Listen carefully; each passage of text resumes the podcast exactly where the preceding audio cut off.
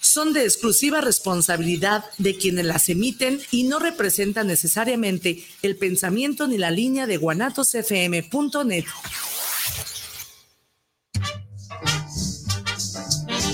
¿Te han dicho que te falta un tornillo y tú sientes que le falta un tornillo al mundo? Bienvenido a tu programa El Tornillo Filosófico, donde lo que nos sobran son tornillos.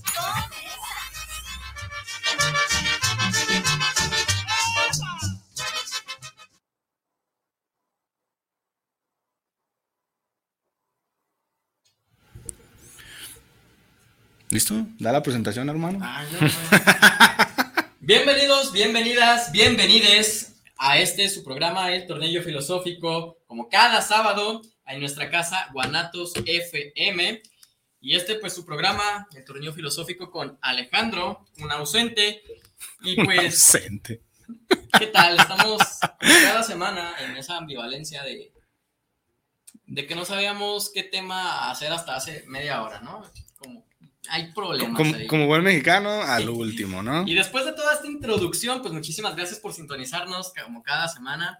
Sigan la página de Guanatos en Facebook, síganos en Spotify y en YouTube, donde se transmite el Tornillo Filosófico en vivo. Y pues nuevamente bienvenidos a su programa El Tornillo Filosófico, donde lo que nos sobran son tornillos. Se me olvidó, ne. Una introducción fuera de lo común. Y el día de hoy, pues Alejandro y yo estamos bastante contentos de que no está Bruno porque vamos a tratar temas psicológicos.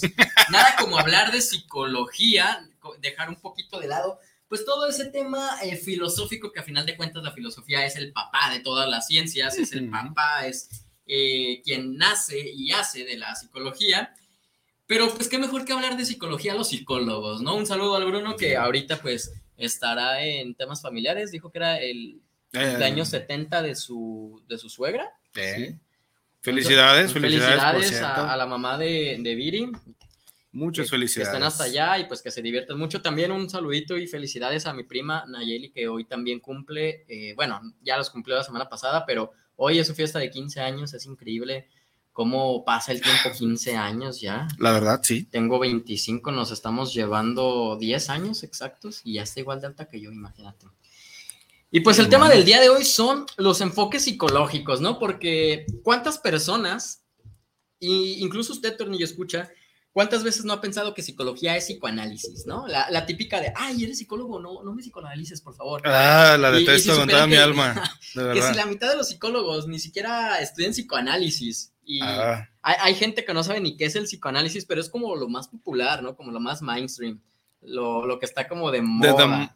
Pues más bien es que siempre ha estado de moda. O sea, el concepto psicología, vas a ir con el psicólogo, con el terapeuta, eh, termina siendo un concepto englobado al psicoanálisis y con el típico logotipo, la típica imagen pre, diván la típica imagen prediseñada del diván y el psicólogo acá tomando notita. ¿Cómo con, se siente? Con barba y lentes, ¿no? Freud hizo mucho daño a la psicología. Sí, es marcó, pero también pues es el Dejó un estereotipo bien marcadote. Eh, eh, más eso, eh, sí, dejar los estereotipos. Y precisamente esos estereotipos hacen que las cuestiones de la salud mental muchas veces, sobre todo en México y en partes que, por ejemplo, pueden estar con un desarrollo un poquito menor en este aspecto, porque esto es nuevo. Le, lo que es eh, la salud mental no tiene tanto tiempo de que se empezó a popularizar y a lo mejor se le empezó a dar más visibilidad por los jóvenes de hoy en día. Sí, ustedes, generación cemento, que dicen que los niños de cristal,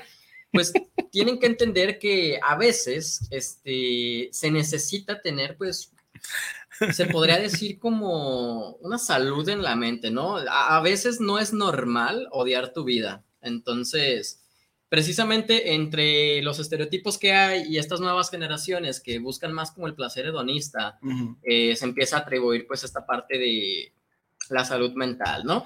Pero imagínate eh, cuántas veces no ha pasado y a quién, cuántas personas no conocen. Quiero ir al psicólogo, pero pues no saben ni a cuál psicólogo ir, no saben ni cómo trabaja, piensan que a lo mejor todos los psicólogos dan psicoterapia cuando psicología es en sí una materia, una carrera que se aprende y a partir de ahí te especializas en hacer diferentes tipos de trabajos, ¿no? Porque hay psicólogos laborales, hay psicólogos clínicos, hay psicólogos forenses. Imagínense, si usted no sabía que había psicólogos forenses, hay psicólogos forenses Y hay psicólogos que se dedican a dar psicoterapias y dentro de esa rama psicoterapéutica hay diferentes enfoques, no todos van a tratar lo mismo. No en todo se trata de, oiga doctor, porque muchas veces dicen eso, ¿no? Oiga doctor, este, me siento mal.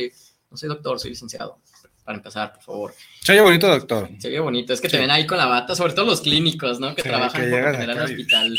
Nada más te falta el estetoscopio aquí colgado en el cuello para verte como don señor, por favor, con así, fino y etiqueta. quiero que me digan doctor Rangel, por favor. Ah, sí, es mi leak. Buenísimo ese meme, ah, buenísimo. ¿eh? al rato les platico. Y incluso tenía una exnovia que era nutrióloga y iba a dar servicio y voluntariado ahí al hospital civil y pues como iba con bata, doctora, ¿cómo está? Yo como de, ah, caray. Hasta ella se quedaba, tú déjalos. Sí, ah, es lo que te iba a decir, ¿no?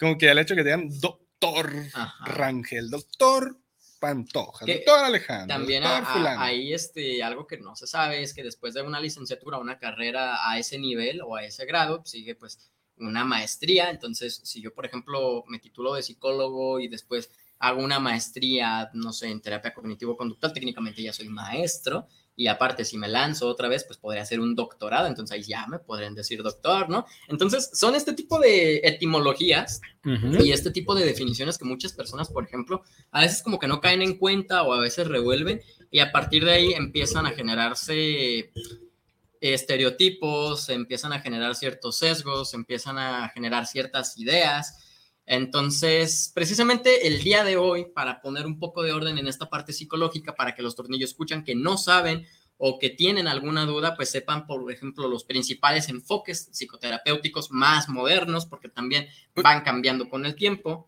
y, que sepan a dónde pueden este, ir a lo mejor o a quién recomendar. Así es. Queridos tornillos, escuchas, si ustedes de las personas que piensa ir y vamos desmintiendo algunos mitos, si usted es de las personas que piensa que asistir al psicólogo y decir todos los psicólogos son iguales, ya creo que estamos eh, articulando un estereotipo, un estereotipo prediseñado, porque muchas veces este conjunto de eh, oraciones termina por ser no nuestras, termina por ser aprendida de otras personas. Y como buenos mexicanos, recordemos que la mayoría de las personas hay un sistema de marketing muy, muy funcional y es la recomendación. Usted no va a ver a un psicólogo haciendo propaganda en Facebook. Dije, no va a haber. un psicólogo. O sea, no van a ver a personas salir a la calle y decir, ay, eso es psicólogo. O sea, sí, o sea, no es como que estamos vendiendo un producto en realidad. Eh, quitémonos como de ese mito. No todos los psicólogos son iguales y es como todo en la vida. O sea, hay personas que son muy buenas en su trabajo, hay personas que no son tan buenas en su trabajo y hay personas.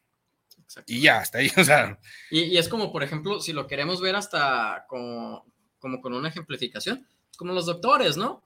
Exacto. Se enferma y va al doctor, pero si se enferma de específicamente algo, tiene que ir con un especialista de algo, ¿no? Así, Así son los psicólogos. los psicólogos somos iguales que los médicos, hablando en el en el eh, sentido figurativo. Sí, en el sentido figurado. Psicología, eh, psicólogo general conoce o tiene conocimiento y aplicaciones a varias ramas. Y así como la medicina, también decir, ah, es un médico general, también tiene un conocimiento básico que va enfocado a ciertos, eh, cierto tipo de aplicaciones, por así decirlo, ¿no? Pero como lo dice Ángel, hay que resaltar que si usted necesita acudir a alguna terapia, hay varias ramas psicológicas, ahora sí, perdón, varios enfoques. Y dentro de estos enfoques, pues obviamente cada uno tiene un sistema de trabajo que no es similar al otro y tienen aplicaciones o tienen, eh, digamos, métodos eh, objetivos para realizar de forma distinta. ¿va? Es como decir, ah, este, me voy a ir a, estoy enfermo de la gripe y voy a ir con un yerbero. O sea, obviamente va a decir, ah, pues, o lo homeópata, ¿no? O sea, entonces, si usted va a ir por algo, vaya más seguramente a lo que esté indicado. ¿Sabes qué? Tengo una arritmia porque mi ritmo cardíaco está alterado, entonces no va a ir con cualquier persona, va a ir con un doctor, con un médico, médico especialista en cardiología. Lo mismo la psicología.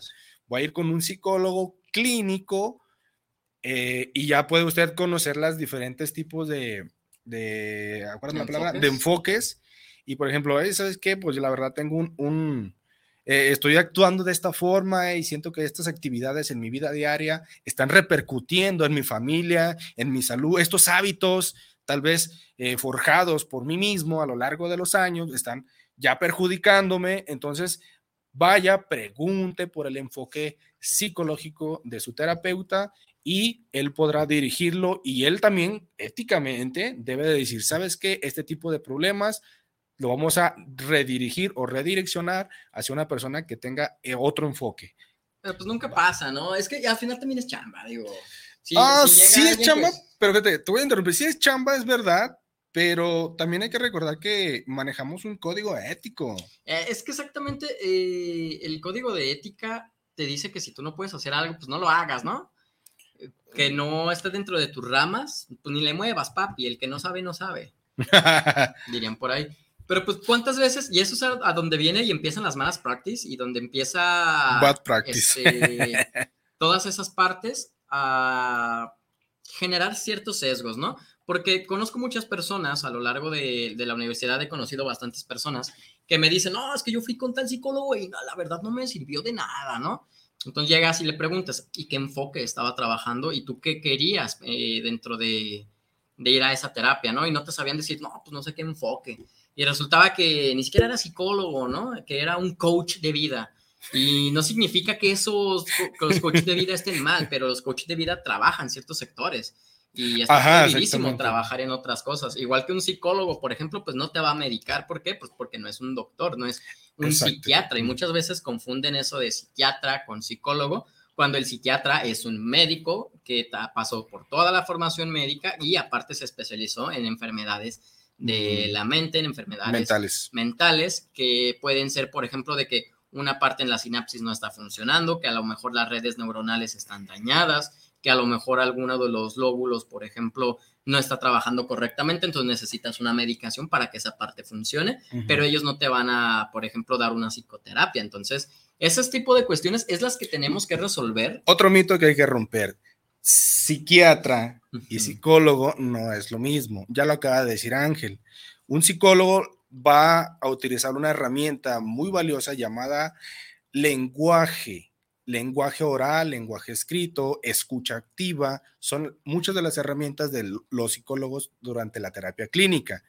Un psiquiatra va a ver o va a utilizar otro tipo de herramientas y ahora sí enfocado a lo, a lo fármaco, algún tipo de medicamento, algún tipo de... Y obviamente pueden ser dos personas, eh, dos especialistas dando eh, algún diagnóstico para la persona que estén tratando.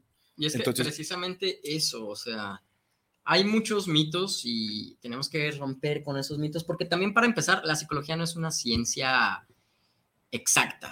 Mm, muchas veces les van a decir que sí, la psicología es una ciencia. Claro que no, no es una ciencia y si fuera una ciencia sería una ciencia cualitativa, no es cuantitativa. ¿Por qué? Porque no tenemos un examen eh, preciso de medición, no tenemos un instrumento exacto para todas las personas y es ahí donde muchas veces pues empiezan otra vez los sesgos, ¿no? Empiezan a decir que no, es que el psicólogo no me funciona o no, es que esas son puras chorradas, no, no es cierto, pura charlatanería. Pues puede que haya quien sí, ¿no? Quien esté utilizando instrumentos y mediciones psicológicas para ese tipo de cuestiones, pero precisamente pues por eso vamos a hablar de los enfoques. Y hoy principalmente queremos hablar de tres enfoques, quizás cuatro, dependiendo de cómo nos alcance un poquito el tiempo, que son lo más básico de lo básico que, que ustedes van a encontrar que si usted va con un psicólogo, es muy probable que maneje uno de estos tres, cuatro enfoques que, de los que vamos a hablar. Y precisamente, pues, eh, estamos hablando de eh, la terapia humanista, que de ahí se desprende, por ejemplo, cuestiones como lo es el mindfulness, como lo es la terapia gestalt, con sus herramientas. Está el psicoanálisis, lo más famoso, lo más mainstream, está eh, anteriormente divididos el cognitivo y el conductual, hoy es cognitivo-conductual, que tiene también sus propias herramientas, también puede tocar ahí algunos ciertos temas de la aquí y de la hora, los patrones sistémicos de pensamiento, y el cuarto enfoque que es el sistémico precisamente, ¿no? El sistémico que también tiene ahí sus subdivisiones, sus eh, ramas, el sistémico, por ejemplo, familiar, donde pues el enfoque es en la resolución y el cómo se percibe, por ejemplo, el conflicto dentro de un entorno. Y cada una de estas nos va a ayudar en eh, cuestiones específicas más que otra. La terapia humanista es muy emocional, se centra mucho en el bienestar del paciente y no solamente en que sea funcional, que es, por ejemplo, un poquito al contrario del cognitivo-conductual, que se va a centrar más en la funcionalidad de la persona y el individuo, sin prestarle a lo mejor tanta atención su desarrollo, sus, se podría decir, emociones dentro de un entorno que contrasta también con el psicoanálisis, que trata de cambiar los patrones repetitivos de conducta a través de los pensamientos inconscientes. Y aquí cada una de estas, como les voy diciendo, va teniendo herramientas diferentes, propósitos diferentes, no todos van a llegar a las mismas resoluciones, no todas tienen el mismo tiempo de terapia. Entonces, vamos empezando por, por cuál te gustaría empezar. Fíjate que algo que me gusta y que lo comentas Querida, queridos tornillos, escuchas, la verdad es que dentro de estos enfoques no hay ninguno que esté mal. Todos trabajan de una forma distinta. Como Dios. Sí, trabaja de formas distintas. A todos les funciona diferente. Pero por eso es que muchas veces hay que detectar, por ejemplo, a qué tipo de eh, psicoterapia soy más afín. A lo mejor, lo voy a poner de ejemplo, a lo mejor para una persona que es hiperactiva, que le gusta que le digan las cosas de frente, que no le tiene miedo a lo que vayan a decirles o al diagnóstico que vayan a tomar y que se toma las cosas no personales, pero que las acepta como son, no podríamos llegarle a lo mejor con un enfoque humanista. ¿Por qué? Porque la persona ya también tiene que ver mucho su personalidad de cada uno entonces, eh, hablarle a una persona con este tipo de características, que es más impulsiva, que a ver, dime, que yo... Necesita más ahí, por ejemplo, una modificación de la, de la conducta directamente. Entonces ya sería más bien enfocado al sistema cognitivo-conductual. y, a partir de cada una de estas, eh, el enfoque principalmente no nos tenemos que casar como psicólogos y esto va para todos los estudiantes que nos estén escuchando. Y de cualquier carrera, en y realidad. De ¿eh? cualquier carrera, o sea, nunca se casen con una sola cosa. ¿Por qué? Porque podemos tratar un problema eh, de diferentes enfoques. También no se trata también de que sean cosas específicas o vayamos dividiendo, sino que también está dentro de nuestra capacidad determinar si podemos o no podemos ayudar a alguien en base a las herramientas que tenemos. A lo mejor este ejemplo que tú me das y yo soy humanista, digo, no, pues eh, voy a tratar de hacer una modificación de la conducta, pero siempre a base del humanismo, ¿no? Pero si veo que al final no funciona, ¿sabes qué? Se te tiene que derivar. ¿Por qué? Porque yo no cuento con esta capacidad y ahí es donde viene el problema. Muchas veces no se hace, ¿no? Eh, muchos psicólogos, sobre todo algunos que he llegado incluso a conocer anteriormente, son todólogos, son completamente ortodoxos de diferentes tipos de enfoques, agarrando diferentes esquemas. Y eso no está mal, está bien tener una idea de todos los enfoques y está bien tener también un conocimiento de cómo funcionan las otras ramas, por ejemplo. Pero si una semana te quiero hacer una modificación de la conducta y la siguiente vamos a hacer algo eh, humanista, algo emocional, y luego la siguiente te aplico, por ejemplo, una hipnosis psicoanalítica para revisar, por ejemplo, cuestiones inconscientes, pues no hay un orden y no hay una estructura. Y precisamente eso es algo importante al momento de tomar una terapia o una psicoterapia, tener una estructura. Eh, y cada uno de estos enfoques va estructurando o tienen una metodología eh, diferente, pero que te va dando ciertas pautas, ¿no? De esa manera vas a saber si la persona está realmente avanzando o no está avanzando, porque bien podría durar años en terapia y quizás no sabes si ya le ayudaste, si quedó olvidado su problema inicial. Y pues ahí va, va iniciando. Vamos empezando por el cognitivo conductual. ¿Qué, ¿qué te parece? Adelante. El más científico, el que por lo general es, es que es el más cuantitativo, pero al mismo tiempo también ya es, quedó rezagado a, los constructos hoy en día, se necesitaría... Fíjate que por experiencia propia dentro del cognitivo conductual, algunas veces parece que el paciente no importara cómo se siente, sino más una modificación de los patrones de pensamiento. Pero a ver, ¿qué es el cognitivo conductual? Bueno, eh, este enfoque, como dice su nombre, Cognitivo, conductual, es la cognición, o sea, el pensamiento. Si yo tengo un pensamiento, me va a llevar a hacer una conducta y viceversa. Si tengo una conducta, me va a llevar a hacer un pensamiento. ¿Cómo podemos ejemplificar esto de una manera más sencilla? Muchas veces, y esto ha pasado y pasa y seguirá pasando en México y sobre todo en cuestiones de vulnerabilidad, mamá y papá le dicen a ni al niño, es que tú estás bien tonto y no sabes hacer nada. Oh, Entonces, ahí empieza la cognición, ¿no? El niño va creciendo eh, pensando, es que no, no sé, yo soy un bueno para nada, no, no soy bueno, soy tonto. Entonces, bajo la premisa de que el niño va pensando eso, se va comportando de cierta forma. Y ustedes dirán, entonces se comporta como un tonto. No es eso, es que la cognición lo lleva a no hacer cosas porque está tonto y no sabe. Así funciona esta parte. Este niño, por ejemplo, cuando sea más grande, le van a decir, oye, ¿quieres aprender, no sé, esto, quieres jugar esto? Como hay una cognición ahí de que es que me dijeron de chiquito que yo, yo soy tonto y que no sirvo de nada, el niño va a decir, no, no, gracias, no, es que estoy bien tonto, no, no me va a salir. Entonces ahí es donde funcionan los patrones de la cognición con el comportamiento y viceversa, ¿no? Porque imaginemos que ahora el niño dice, ah, pues lo voy a intentar, no, no hay problema, ¿no? Este, a lo mejor y sí me sale y, que, y no le va a salir, ¿no? A la primera, no sé, ustedes pongan que jueguen un juego, que jueguen, este, a toquen un instrumento, o que hagan algo, o que manejen lo que sea, ¿no? Algo que no te sale a la primera y que requiere práctica, el niño lo va a intentar y va a decir, no, no me salió, no, es que sí estoy tonto. O sea, ahí el patrón de comportamiento lo llevó a la cognición y se vuelve un círculo vicioso. Sí, claro. Y ahí se trata de cómo vamos procesando la información, por eso está por ahí la, terapia sistémica de esquemas de, de, me parece que era Fred Young, algo así, y esto va más o menos en cómo vas procesando, cómo vas viendo tú, cómo vas entendiendo cuál es la información. Entonces, Así es como funciona un poco más la eh, cognitivo-conductual. No sé si Fíjate que, has tenido acercamiento así propiamente. Hablando de, este enfoque, que es también uno de los que más me gusta, por ejemplo, eh, podemos encontrar algunos de los pensadores, psicólogos eh, básicos de este enfoque, ¿no? Y mucho de esto nos lleva a este psicólogo suizo, Ah, eh, ¿cómo se llama? Este, Piaget. Piaget. Ah. Jean Piaget. Muchas de las bases psicológicas de este tipo de enfoque sistémico conductivo conductual va, eh, tiene muchas bases psicológicas de Jean Piaget, un psicólogo alemán que eh, hizo un estudio acerca del comportamiento, de las etapas de desarrollo, de las etapas del desarrollo humano a través de, de su visión, obviamente. Entonces, eh, él enlaza de alguna forma el tipo de, el tipo de estructuras eh, cognitivas con el tipo de estructura ah, de, lenguaje corporal. Entonces, fíjate, es uno de los que me gusta, me llama mucho la atención, porque al final de cuentas, si nos, si nos paramos en ese enfoque, te das cuenta de que no estamos abarcando una edad en específica, sino que estamos abarcando tanto 20 y cuerpo.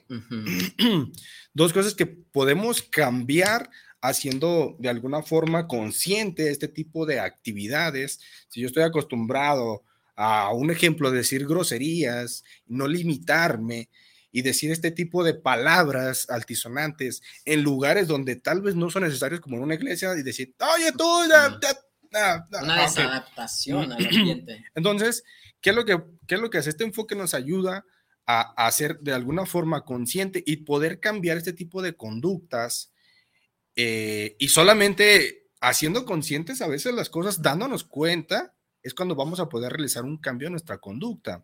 Si yo soy un fumador impulsivo, que todo el tiempo tengo ganas de fumar, hay que trabajar en una estrategia o el psicólogo debe de trabajar en una estrategia para poder realizar algún tipo de cambio, que este cambio sea benéfico para el paciente y al final de cuentas, pues tenga una repercusión eh, benéfica y con eso vamos a ir cambiando y entrelazando tanto pensamiento, mente y cuerpo con, con la conducta. Así que es uno de los sistemas que tiene mucha teoría, mucha eh, complejidad si no se sabe cómo aplicar.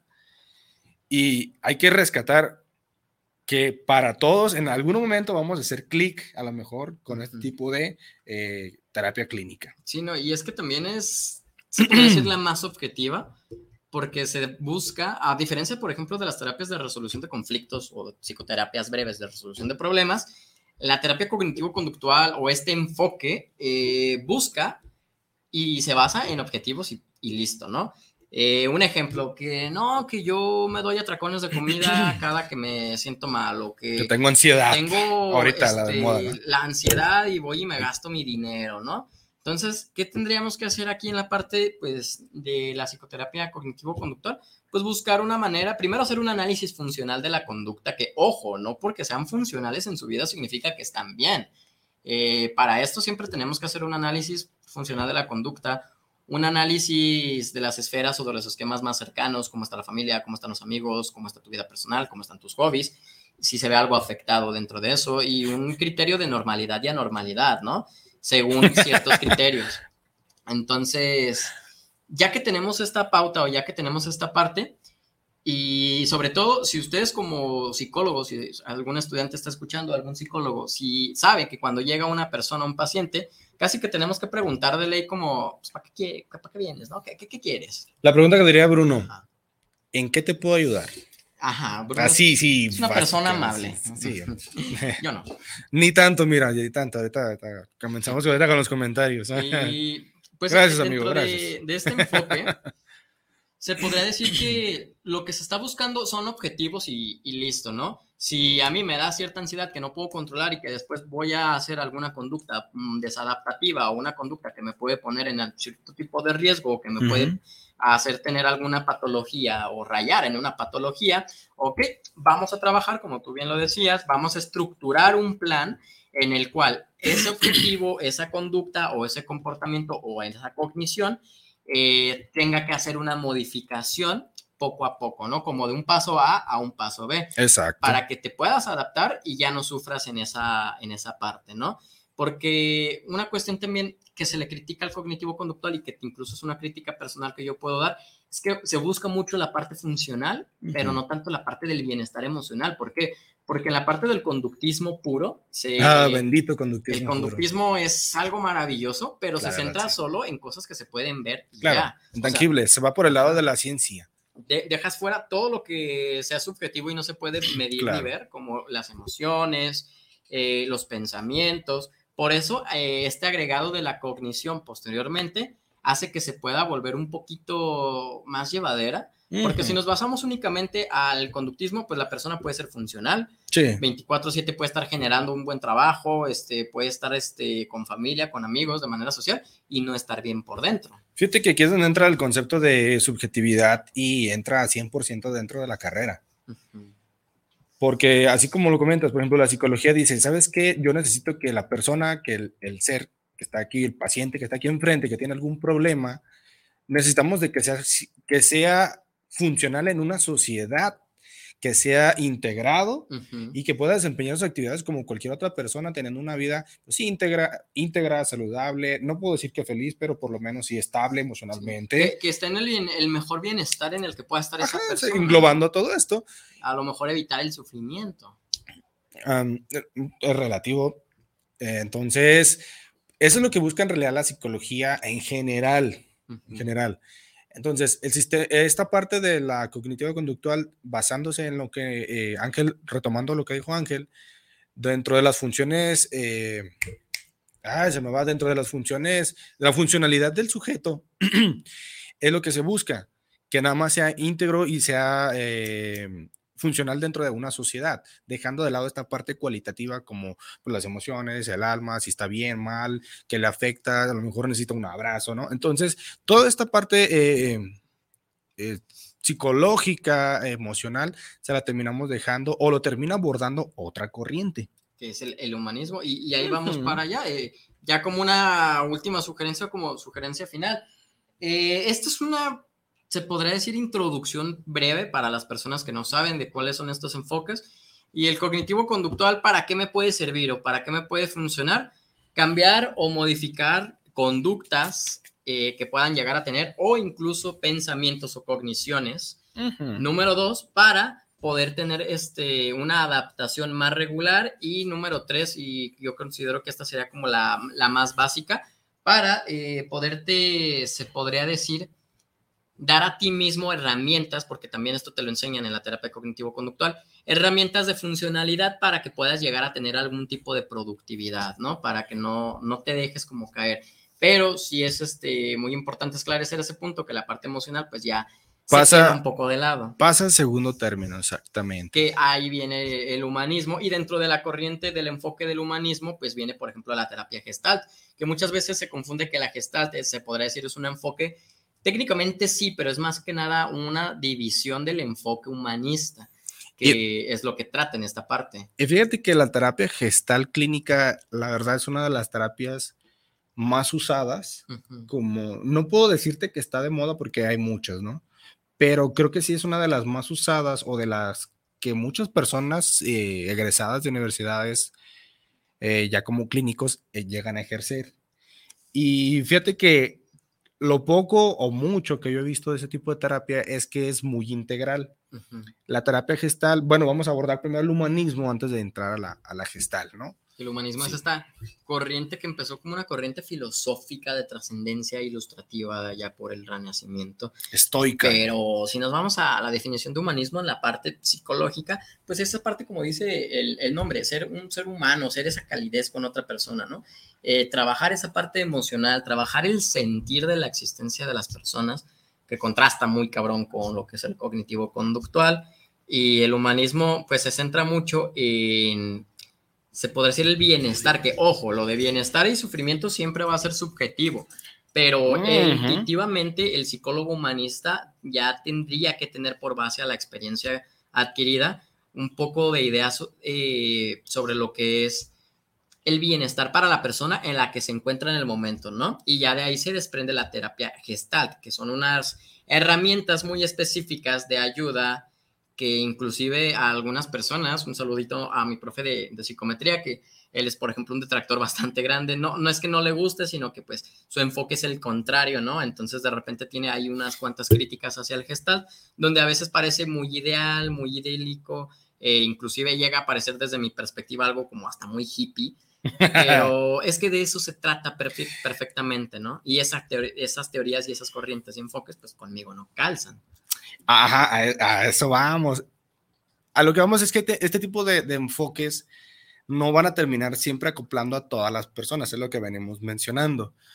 Hay que ser conscientes de que algunas personas necesitan o esta parte de, un desahogo profundo, un desahogo comprensivo, y este tipo de psicólogos clínicos humanistas tienen esta capacidad desarrollada, estas habilidades que van a poder compartir con el paciente para que al final de cuentas puedan, digamos, lo voy a decir así, de alguna forma abrazar con todo este eh, cariño, humanismo, eh, de entender al semejante. ¿Ves por qué no es mi... Sí, sí, sí, exactamente. Entonces, eh, y la verdad es que, fíjate que es una de las terapias, nos tocó ver un, un video en la escuela el cuatrimestre pasado, de una terapia hacia una, perdón, de una sesión terapéutica de, no recuerdo, una actriz con un psicólogo llamado Fritz Perls, ah, que aplicó este tipo de enfoque hacia la persona.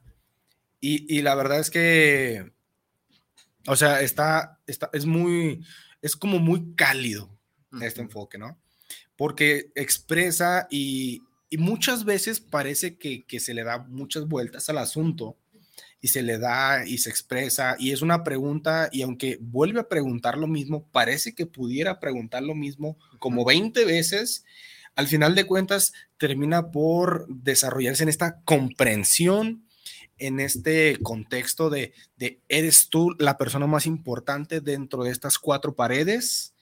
Así que exprésate, saca lo que sientes, yo estoy aquí contigo, va más enfocado. Entonces, uno de los representantes eh, más emblemáticos del humanismo es Abraham Maslow, con su pirámide de las necesidades básicas, donde eh, se encuentran necesidades básicas, intermedias y eh, necesidades biológicas, creo que son, necesidades sociales y acuérdame la otra, hermano. Era de trascendencia. Ah, sí, la final. La, última, es que se, basaba en que primero hagas biológicamente todo lo que necesitas, que estés cubierto en esa parte, luego la parte social y ya el último como la parte de trascender, de, de alcanzar como que un nivel más, pero pues siempre te va a llevar al primer nivel, ¿no? Y fíjense que a pesar de, a pesar de ser un enfoque que la verdad a mí no, en lo personal a mí no me gusta, porque se atiende como a esta parte de las, de las personas, ¿no? Se abraza con calidez y con, como con mucho amor, pongámosle así, ¿no? Hablando de que el amor es subjetivo, ¿eh? O sea, no es de como de que, ah, yo te amo y te voy a dar un beso. No, o sea, estamos hablando de un tipo de amor diferente. Y, y me, me, gusta mucho porque eh, este enfoque a, pesar de que a pesar de que la pirámide resulta ser un círculo, un ciclo sin fin completamente, ¿no? Llegas hasta arriba y te das cuenta que no mames, tengo que empezar otra vez. Exacto, ¿no? Entonces, eh, está, está padre porque te, te hace cuestionarte como persona física si, si realmente estás cubriendo todas tus necesidades. Muchas veces este enfoque abarca de que a lo mejor estás de mal humor y este mal humor te lleva a darle a 80 kilómetros por hora al auto y chocas, pero como ya vienes de mal humor y todo trasciende haciendo una cuenta regresiva hacia atrás, disculpa, y te das cuenta de que todo este mal humor termina por ser porque a lo mejor ya no comiste a tus horas. O sea, ya traes un hambre, esta hambre te provoca un dolor de cabeza, te, te provoca una migraña, terminas por eh, enfrascarte, engancharte con este mal humor y este mal humor se apodera de tu día y crees que ya todo está de malas, entonces llegas, chocas y dices que la culpa la tuvo el otro, entonces comienza una fiesta y como diría la teoría de cuerdas o teoría el, efecto mariposa. La culpa nunca va a ser de, de la persona, la culpa no es mía, es tuya por no fijarte que yo venía manejando mal.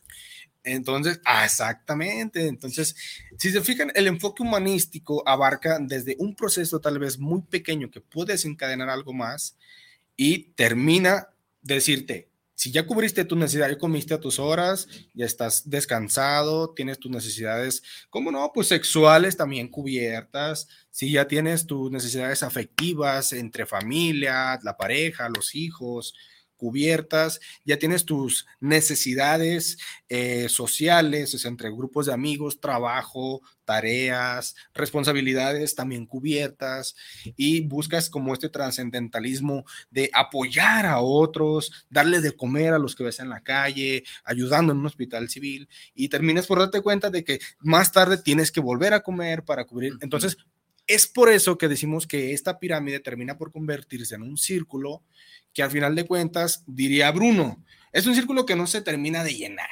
Y aparte, pues la pirámide, ah, si la quieren utilizar de la forma exacta en la que fue eh, mencionada, ya quedó obsoleta, ¿no? Porque ahora hay necesidades nuevas que se van desarrollando con estas nuevas generaciones, con este sentido hacia la tecnología. Entonces, más o menos por ahí vamos ya, espero que, que vayan teniendo la idea de qué se trata esta parte humanista, qué es la, un poquito lo que se ve también en lo que está ahí abrazando árboles y, ese tipo de cosas, ¿no? Porque en la terapia gestal, algo que también, por ejemplo, eh, ya para ahorita ir a, saluditos, eh, se encuentra la parte del mindfulness, el aquí ah, y el ahora, el momento presente. Porque bien es sabido que vivir en el pasado de los recuerdos de antes, pues es vivir y que constantemente te pueda llegar a dar una depresión. ¿Por qué? Porque pues es un evento, es un momento que ya no está ocurriendo en el momento y en el que estás añorando. Mientras que si te vas por el otro lado, hacia el futuro, de que, a ver, deja que voy a hacer mañana, ¿no? Tengo que hacer estas cosas, déjame ver qué otra cosa puedo hacer, vas a terminar encadenado a una vida ansiosa. Entonces, lo que postula, por ejemplo, la parte del mindfulness, que también es una herramienta, ojo, el mindfulness puede ser una herramienta pero por sí sola no es una corriente y no es un enfoque. Que quede claro, que eh, quede bien claro. De verdad, lo comparto, amigo. Hay muchas personas que yo he escuchado que dicen, no, vete a la terapia con mindfulness.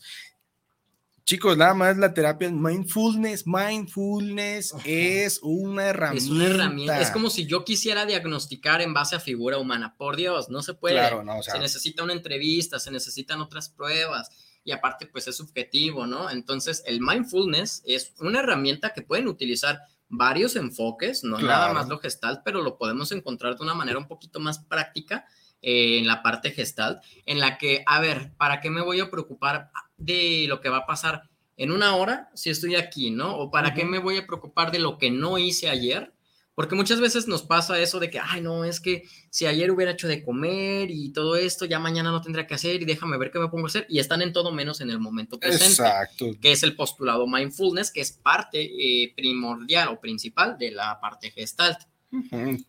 Fíjate, eh, vamos a saluditos, chicos, antes de continuar con, esta parte. Nos dice eh, Judith Velázquez. Saludos, saludos, Judith. Y nos dice nuestro queridísimo tornillo ausente, el Bruno Navarro, nos dice, compañeros, y si yo quiero ir al yerbero, ¿cuál es el pedo?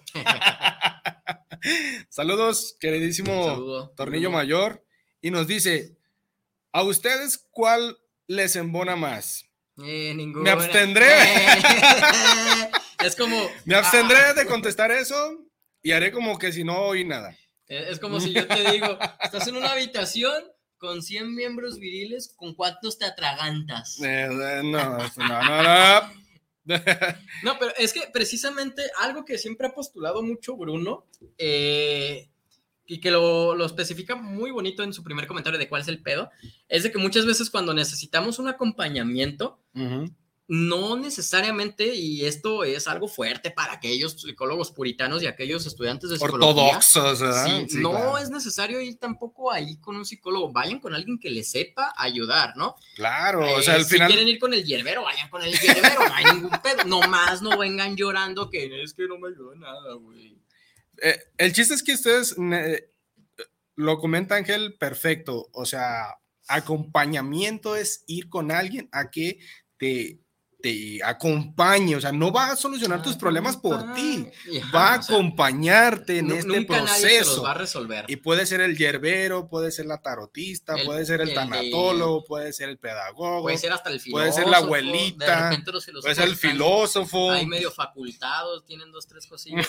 medio Pero pueden ser como con cualquier persona. Y aquí el detalle es de que muchas veces eh, se piensa que el psicólogo es como el único que puede dar un acompañamiento, a lo mejor. Es el único que sí puede dar psicoterapia, si no, no se llamaría psicoterapia, ¿no? Claro, claro. Eh, pero un acompañamiento hasta te la puede dar el sacerdote en base a los valores de, va tu iglesia. Exactamente, ¿no? O sea, la gente que es como muy devota del templo, devota, y lo digo en general, o sea, católico, cualquier religión, puede acercarse con su líder eh, religioso, su, el sacerdote, el pastor, el, guía espiritual, ¿no? En el chamanismo igual, ¿no? Y, ojo, es más que nada los enfoques psicológicos para que si quieren o si se animan a ir con un psicólogo a pagar esa parte, porque pues, un psicólogo es un negocio también, tú bien lo decías eh, en un inicio, ¿no?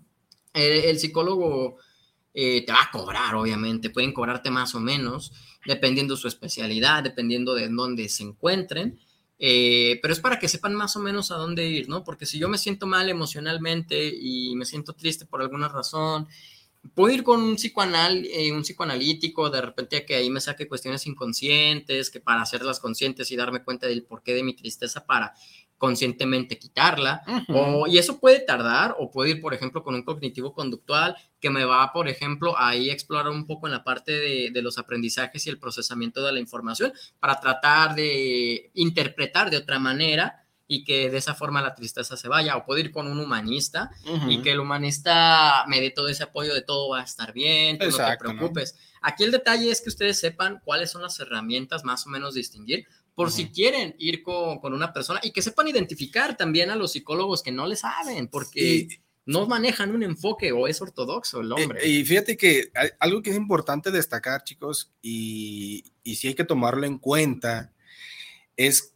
no hay que quedarnos, o sea, si vas con una persona que no te supo ayudar, que no te supo acompañar más bien, que, no desempeñó estas funciones y esta, no, hizo, no hizo uso de estas herramientas y no te ayudó, o sea, no hay que encasillarnos en decir, ah, este, todos los psicólogos son iguales, ya al año, nada.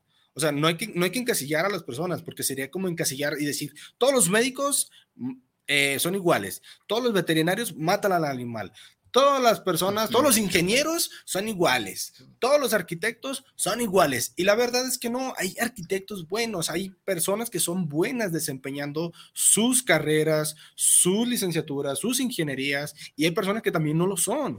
Mm, como seres humanos no podemos encasillarnos a decir, ay, es que la verdad es que es muy bonito disfrutar de esta divergencia entre nosotros mismos. Sí, y apoyarnos entre estas partes. Eh, otro saludito, vayamos otro saludito antes de ir a la, a la pausa.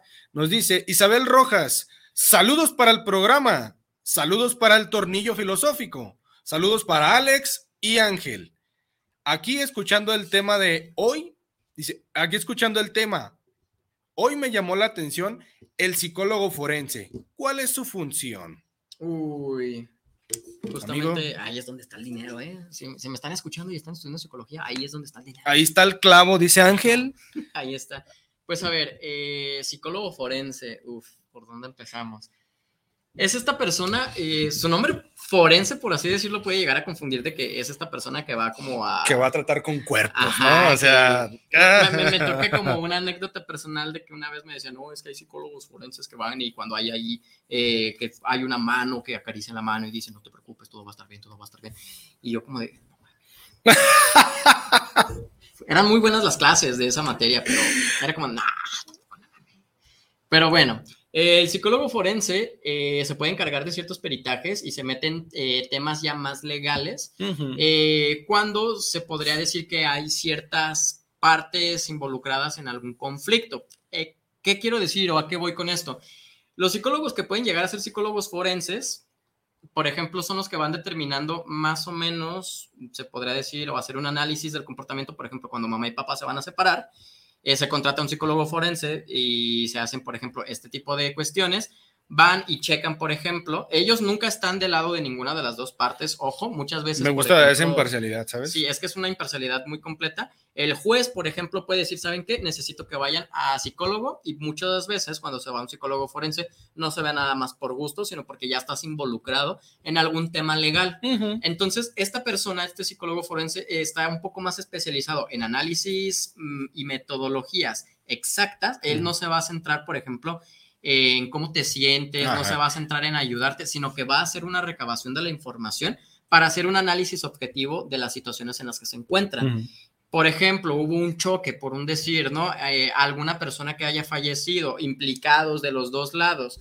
Eh, entonces, cuando van a llevar ese proceso legal, eh, se tiene que recabar la información y datos. Entonces, el juez ordena que cada una de las partes involucradas vaya con un psicólogo, en este caso que es el psicólogo forense, y se hace una examinación, se toman, por ejemplo, los registros, se toman, por ejemplo, ciertas declaraciones, y ya en base a todo esto, el juez es el que, por ejemplo, después va a determinar eh, en ciertas pautas, ¿no? Así es como debería de funcionar y así es como funciona en la gran mayoría de casos, pero también se puede contratar, por ejemplo, para hacer ah, de manera privada ciertos tipos de análisis. Por un ejemplo, un psicólogo forense llega en la situación que les mencionaba, mamá y papá se están divorciando, se están peleando custodia, entonces cada uno va con el psicólogo forense para pues determinar, por ejemplo, si no va a haber algún riesgo en cuestiones, por ejemplo, de el niño y en este caso también pues se puede tratar de algunos peritajes y sobre todo también se pueden contratar psicólogos forenses en la parte de leyes para, por ejemplo, eh, tumbar como los argumentos del otro, ¿no? Imagínense ustedes esto como en el juicio de Amber Heard contra Johnny Depp el año pasado, cuando iban y presentaban, no, es que saben que mi cliente está presentando estas lesiones, ustedes pueden ver en la fotografía esto, esto y esto, y aparte, ese día se examinó de esta manera, en los registros aparece eh, que se habló de este tema, entonces el otro viene y hace una contra, un contraargumento. Es que tú no estás este, tomando en cuenta esto y esto y esto y esto. Entonces, la parte del psicólogo forense trabaja un poco en conjunto también del abogado, porque hay abogados que también se puede... Con la jurídico. Ajá, es la parte jurídica, te contrato a ti para que me hagas, por ejemplo, un chequeo para hacer un contraargumento, ¿no? Y aquí se van tomando otro tipo de teorías, otro tipo de metodologías ya más exactas, y pues por lo general también son de, bastante dinero. Ahí está el dinero, amigos. No, no se vayan a dar psicoterapia. a pesar de que no está nuestro tornillo mayor aquí, nos manda su opinión. A ver. Y dice nuestro tornillo mayor, dice, el psicólogo forense es el que examina la mente tanto de una víctima, ojo, como de un victimario. Además, va a analizar desde la perspectiva criminológica la mente humana para determinar si hay o no indicios para que una persona lleve a cabo una acción. Que es como lo que les digo de Johnny Depp contra Amber Heard. Cada uno tenía ahí este, su psicólogo, que puede que no hayan sido incluso forenses, pero al momento de meterse a hacer declaraciones, ahí se necesitaba, por ejemplo, un tercero que pudiera hacer el análisis de ambas partes para llegar a una síntesis, que es a la que va a llegar, por ejemplo, el juez.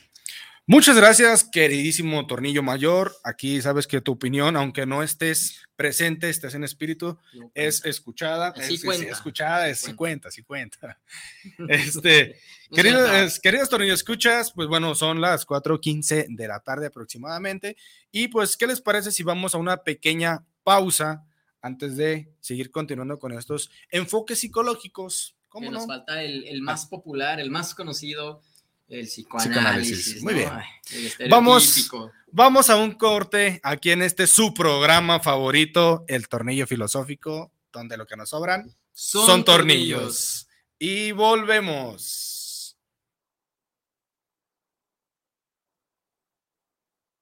Raticida, gasolina, ácido sulfúrico, amoníaco, acetona no importa qué droga química te metas, todas están hechas con veneno y de todas formas te destruyes. La sangre de las drogas nos mancha a todos. Mejor métete esto en la cabeza. Si te drogas, te dañas. Si necesitas ayuda, llama a la línea de la vida. 800-911-2000. Para vivir feliz, no necesitas meterte en nada. Te invitamos todos los sábados en punto de las 8 de la noche en tu programa Movimiento de Dementes, donde tendremos a grandes invitados donde juntos aprenderemos en la señal de Guanatos FM. Hola, ¿cómo están? Yo soy Jackie González, locutora y conductora acá en Guadalajara y los quiero invitar a que escuchen todos los jueves de 3 a 4 de la tarde por Guanatos FM lo que callamos los agentes de seguros. El espacio donde se dice la neta de los seguros, que además de aprender está súper entretenido y divertido. Así que no se lo pierdan. Conocer es tu derecho. Informarte, nuestra obligación. Por eso, ponemos a tu disposición un micrositio para seguir paso a paso el proceso de análisis sobre la constitucionalidad de las reformas político-electorales. Información útil y veraz. En tiempo real. Para que generes tu propia opinión. Visita supremacorte.gov.mx. Porque proteger la Constitución nos toca a todas y todos. Suprema Corte. Te invitamos a escuchar todos los martes a las 11 de la mañana Terapiarte con el coach y psicoterapeuta Omar Cabrera y la terapeuta holística Olga Corona por la señal de guanatosfm.net y a través de Facebook por Guanatos FM Network. La COFESE trabaja para que exista competencia, porque cuando las empresas compiten, tienes más opciones para elegir lo que te convenga. Yo vendo ropa por internet y elijo la plataforma que me cobra menos comisión. Nosotras vendemos en línea, con esta plataforma que es muy fácil de usar. Hemos ganado muchos clientes. Para mi empresa, prefiero la aplicación que entrega más rápido mis productos. Con competencia, tú eliges. Un México mejor es competencia de todos. Comisión Federal de Competencia Económica. Visita cofese.mx. Conoce el nuevo campus virtual de la Escuela Judicial Electoral del Tribunal Electoral del Poder Judicial de la Federación. Nuestra oferta académica es 100% gratuita y te ofrece cursos diplomados, especialidades, maestría en Derecho Electoral, maestría en Ciencia Política y doctorado en Derecho Electoral certificados por la Secretaría de Educación Pública. Obtén ahora mismo tu matrícula eje en campusvirtual.te.gov.mx. Escuela Judicial Electoral. Educamos para la democracia. Organización Musical Pausa, la mejor opción en música versátil para tu evento. Paquetes diseñados a tu necesidad y presupuesto. Que tu evento sea inolvidable. Souvenirs, iluminación, excelente ambiente y extenso repertorio musical. Organización musical Pausa. Contrataciones al 33 32 70 57 47 y 33 35 77 43 28. Atrevida, formal, divertida, única. ¿Cuál es tu estilo? Estela Boutique tiene la moda que buscas. Ropa importada y de línea que resalta tu belleza y personalidad. Comprueba nuestra variedad, calidad y precio justo. Te esperamos en Venustiano Carranza, número 696, en la Colonia Constitución. Nuestra línea telefónica está a tus órdenes. 9627-4131. Búscanos en Facebook. S-T-E-L-L-A-Boutique. Estela-Boutique. Sueño que puedo compartir momentos únicos. Viajar a un paraíso lleno de vida. Disfrutar de mis películas favoritas. Ver a quien más amo riendo. Siempre conectada con el mundo que me rodea. Y descubro que ya es una realidad. Vallarta Plus, el arte de viajar. Betty Altamirano presenta Semblanzas, un espacio para dejar tu huella a través de tu historia de vida. Todos los miércoles a las 8 de la noche por guanatosfm.net. Yo sí confío en el Tribunal Electoral.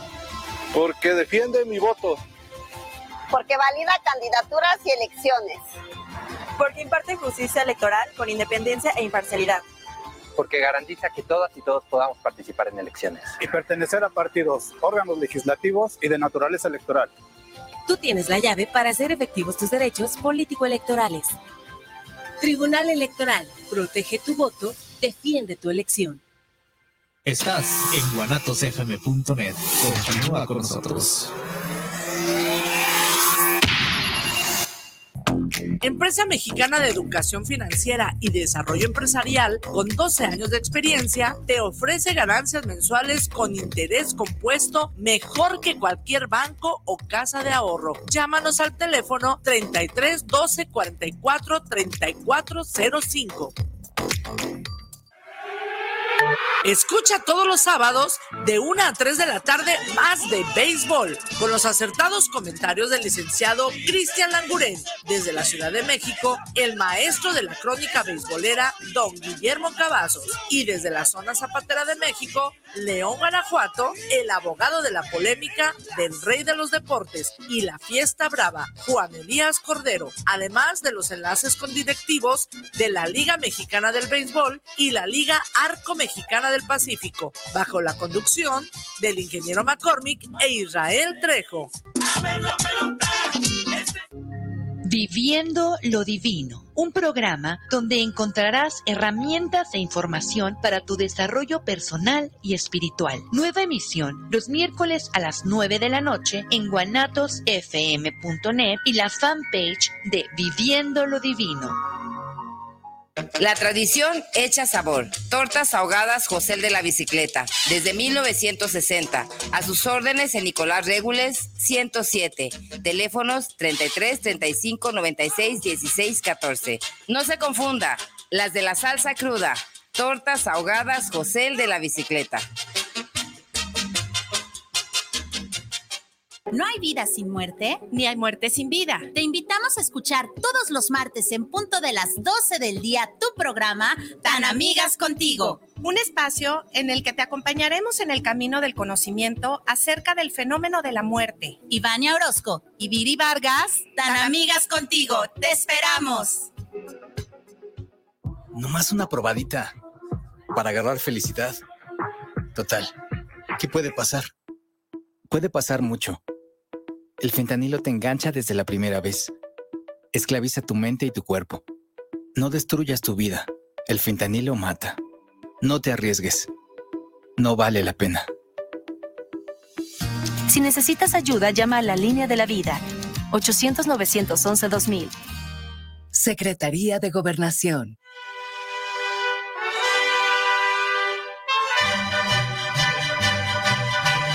Para un buen despertar con un buen ánimo, venga y disfrute de un sabroso plato de menudo en Menudería Petrita, que desde 1950 está a sus órdenes para aliviar esa resaca cruel. Simplemente un buen menudo y una gran variedad de gorditas y tacos de guisado con tortillas recién hechecitas. No lo dude y véngase al mercado de San Antonio. Lo espera el buen Chavo familia. Estamos ubicados en calle Rayón entre Lázaro Pérez y Fermín Riestra, local 98. O pedidos al WhatsApp 3318 65 73 93. Y recuerda, te esperamos en Menudería Petrita. ¿Sabes qué, Marcelino? ¿Qué tienes? Ando muy crudo. Marcelo, Tritón Pets, tienda de mascotas, te ofrece un amplio surtido de accesorios, alimentos y pequeñas mascotas, así como todo lo necesario para su cuidado. Con el respaldo de las mejores marcas del mercado, estamos ubicados en el centro comercial de Chedragui Lomas, Avenida Río Nilo, número 7540, local 29, entre Malecón y Patria. Te esperamos de lunes a domingo de 10 y media de la mañana a 8 de la noche o contáctanos al 33 14 11 22 22. Y recuerda, el mejor surtido y atención está Tritón Pets. ¿Qué buscabas, Linda? ¿Te puedo refrescar? No, tiene mucha azúcar que causa obesidad y diabetes. Los alimentos saludables te damos vitaminas y minerales para fortalecer tu cuerpo. Estamos al 2 por 1 Yo y galletas sabor chocolate. Uy, está lleno de calorías. que se convierten en grasa que provoca obesidad y hasta cáncer. Yo me quedo con ustedes. Con tanto sello, hace daño. Checa el etiquetado y elige alimentos saludables. Secretaría de Gobernación. Acuario Tritón te ofrece un amplio surtido de peces de agua dulce, peces marinos, corales, pequeñas mascotas como roedores, reptiles y todos los accesorios que necesitas para su mantenimiento y cuidado, con el respaldo de las mejores marcas del mercado. Estamos ubicados en el centro comercial de Chedragui Lomas, Avenida Río Nilo, número 7540, local 85, entre Malecón y Patria. Te esperamos de lunes a domingo de 10 y media de la mañana a 8 de la noche o llámanos al teléfono 33 14 11 22 23. Y recuerda, el mejor surtido y atención está en Acuario Tritón. Las modas vienen y se van. Y hoy, el cristal o metanfetamina está de moda. Pero lo que viene y no se va son sus efectos dañinos. El cristal quita el hambre y el sueño, provocando alucinaciones y psicosis. Es muy agresivo para el cuerpo y la mente. Ahora el narco le añade fentanilo para engancharte desde la primera vez. Y el fentanilo mata. No te arriesgues. Si necesitas ayuda, llama a la línea de la vida. 800-911-2000. Secretaría de Gobernación. guanatosfm.net Los comentarios vertidos en este medio de comunicación son de exclusiva responsabilidad Raticida, de quienes las emiten. y gasolina, no representan- ácido sulfúrico, amoníaco, acetona. No importa qué droga química te metas, todas están hechas con veneno y de todas formas te destruyes. La sangre de las drogas nos mancha a todos. Mejor métete esto en la cabeza. Si te drogas, te dañas. Si necesitas ayuda, llama a la línea de la vida. 800-911-2000. Para vivir feliz, no necesitas meterte en nada. Oye, ¿no sabes cuánto cueste más o menos una banda de tiempo para mi platina? La verdad no, pero sí conozco un lugar donde las refacciones y accesorios Nissan originales y extranjeras tienen los mejores precios y además, si no lo tienen, te lo consiguen. Ah, ¿dónde? Pues en Autopartes Nissan El Catiche. Uy, pues entonces vámonos, ¿qué esperas? Primero hay que llamarle al 3672-3341 o al 1202-4401 y si tiene tu banda, pues vamos por ella a Carretera Saltillo 325-C en la Colonia Auditorio. ¿Te gustaría estudiar un diplomado en métodos alternos y solución de conflictos? Te invitamos a cursarlo. Es completamente en línea. Comunícate al 3 veces 3 80 96 264, avalado por el Instituto de Justicia Alternativa. Puedes certificarte como mediador o mediadora. ¿Te gusta el? Inscríbete a la mejor plataforma de streaming desde 59 pesos mensuales o 2.99 dólares por mes. Entra a https dos puntos diagonal diagonal umbra.stream y disfruta del mejor mundo del terror. Guanatos FM y Cinema Macabre te recomiendan.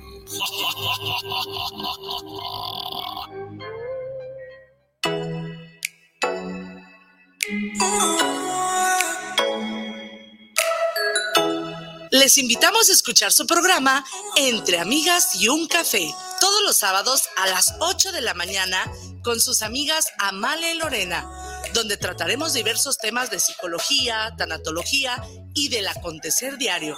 Recuerda, sábado a las 8 de la mañana por esta señal de guanatosfm.net y por nuestra fanpage Guanatos FM Network. Raticida, gasolina, ácido sulfúrico, amoníaco, acetona. No importa qué droga química te metas, todas están hechas con veneno y de todas formas te destruyes. La sangre de las drogas nos mancha a todos. Mejor métete esto en la cabeza. Si te drogas, te dañas. Si necesitas ayuda, llama a la línea de la vida. 800-911-2000. Para vivir feliz no necesitas meterte en nada. Te invitamos todos los sábados en punto de las 8 de la noche en tu programa Movimiento de Dementes. donde tendremos a grandes invitados donde juntos aprenderemos en la señal de Guanatos FM. Hola, ¿cómo están? Yo soy Jackie González, locutora y conductora acá en Guadalajara y los quiero invitar a que escuchen todos los jueves de 3 a 4 de la tarde por Guanatos FM lo que callamos los agentes de seguros, el espacio donde se dice la neta de los seguros, que además de aprender está súper entretenido y divertido, así que no se lo pierdan. Conocer es tu derecho. Informarte, nuestra obligación. Por eso, ponemos a tu disposición un micrositio para seguir paso a paso el proceso de análisis sobre la constitucionalidad de las reformas político-electorales. Información útil y veraz. En tiempo real. Para que generes tu propia opinión. Visita supremacorte.gov.mx. Porque proteger la Constitución nos toca a todas y todos. Suprema Corte. Te invitamos a escuchar todos los martes a las 11 de la mañana Terapiarte con el coach y psicoterapeuta Omar Cabrera y la terapeuta holística Olga Corona por la señal de guanatosfm.net y a través de Facebook por Guanatos FM Network. La COFESE trabaja para que exista competencia, porque cuando las empresas compiten, tienes más opciones para elegir lo que te convenga. Yo vendo ropa por internet y elijo la plataforma que me cobra menos comisión. Nosotras vendemos en línea con esta plataforma que es muy fácil de usar. Hemos ganado muchos clientes. Para mi empresa, prefiero la aplicación que entrega más rápido mis productos. Con competencia, tú eliges. Un México mejor es competencia de todos. Comisión Federal de Competencia Económica. Visita cofese.mx. Conoce el nuevo campus virtual de la Escuela Judicial Electoral del Tribunal Electoral del Poder Judicial de la Federación. Nuestra oferta académica es 100% gratuita y te ofrece cursos, diplomados, especialidades, maestría en Derecho Electoral, maestría en Ciencia Política y doctorado en Derecho Electoral certificados por la Secretaría de Educación Pública. Obtén ahora mismo tu matrícula eje en campusvirtual.te.gov.mx. Escuela Judicial Electoral. Educamos para la democracia.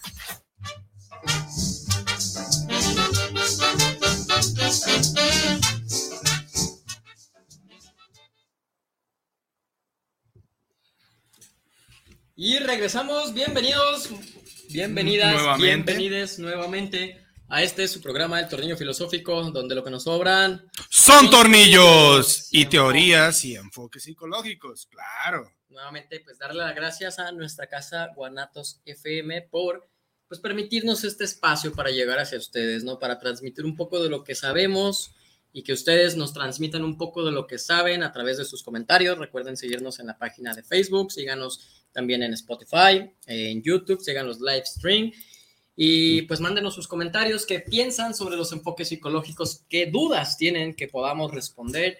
Y si no sabemos responderlas el día de hoy, quizás el día de mañana vengamos más preparados, porque todos los días tenemos que ser mejor que nuestra versión anterior. Diría el superhombre de Nietzsche, cada paso que estoy dando me acerca más al superhombre que jamás voy a ser. Eh, ¿Por qué no comenzamos con esa frase desde un inicio? O sea, Es que es muy filosofía de vida, ser Bien. mejor que el día anterior. Continuamos con más saluditos antes de, de darle al tema. Eh, Daniel Godoy nos dice: Saludos desde la CDMX para el programa del Tornillo Filosófico. Me gustó el programa, chavos. Saludos. Saludos, Daniel. CDMX, Hasta allá, hasta capital CDMX. de una de las potencias y futuras potencias mundiales, México. Que ahorita con eso de los Brexit, eh, no, con lo del BRICS, quién sabe, me preocupa. Ojalá pudiéramos hablar un día de política y de geopolítica, porque estaría. Ya, está en la mesa, está en la mesa ya. Sí. Ya, al rato, al rato te cuento, pero ya está en la mesa, ¿eh? Ya. Si Argentina pudo meterse a los BRICS, México la barrería a los BRICS, Dios mío. Si, si el estándar lo pones como Argentina, y sí, sí, soy bien xenófobo. Fíjate, nos dice Eduardo Fino. Saludos. Eh, te voy a escuchar la música de fondo. dice Eduardo Fino. Saludos desde la zona nice de Tlaquepaque, la colonia La Capacha. Saludos, jóvenes. Muy buena charla de mucha sabiduría. Ah, wow, eh. Dice, un saludo al tornillo mayor que anda ausente. Y a nuestro gallo, el Kit Chaquetas. del Dorian Navarro.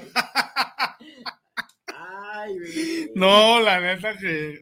No, no, no. no. Chulada, chulada de gente. dando el programa, el Chulada de gente. No, la neta que son la onda, son la onda, ¿eh? La verdad, qué, qué barbaridad, qué barbaridad. Saludote, Eduardo Fino, hasta allá, hasta la capacha. Saludos, camarada Eduardo Fino, por hacernos el día ameno. Oye, el kit chaquetas no se ha hecho presente hoy. A ver si al ratillo manda, manda sus, sus enigmáticas preguntas tigre- tigreñas. Su, su aportación, porque no estamos completos si no hay una aportación. Es correcto. Y pues nos quedábamos en los enfoques. Ya hablamos de lo que es el cognitivo conductual, ya hablábamos de lo que es eh, El humanismo. humanismo que se desprende de lo gestalt, un poco del mindfulness. Y ahora nos toca de, pues el más conocido, Develar el conocido. se podría decir que es el, el estereotípico, Sí, sí, sí. el psicoanálisis. Eh, pero exactamente, ¿qué es esta parte psicoanalítica? ¿Quién inventó el psicoanálisis? ¿Acaso importa hoy en día el psicoanálisis? Pues, ah, ya, ya vi. Ay, ay, ay. Chaquetas manda saludo que está con Bruno, va, va. No, es para que no se preocupe Eduardo Fino, está en buenas manos Bruno. Kit chaquetas. No puede ser. Dice, dice el buen tornillo mayor. Dice, muchachos, si la psicología se queda en el entorno del comportamiento y la mayoría de los problemas vienen por situaciones que tienen, con- que, tienen que ver con el entorno existencial, ¿no será el filósofo No. de los verdaderos el acompañante? No, Te- te- no, amigo, te- te- tengo mis dudas. Comparto esta respuesta con Ángel. Creo Es que, no. ver, hay que entender que muchas veces la so- resolución de problemas y los conflictos generados no solamente son cuestiones existenciales, que sí, la filosofía nos enseña a tener ese punto crítico de pensamiento Y para de desarrollar existencialismo, la verdad es que sí. Pero, pero, pero, pero, eh, si vamos a tratar un tema puntual, simple y sencillo, para un cambio de conducta, entonces nos funciona más un conductismo que alguna corriente filosófica.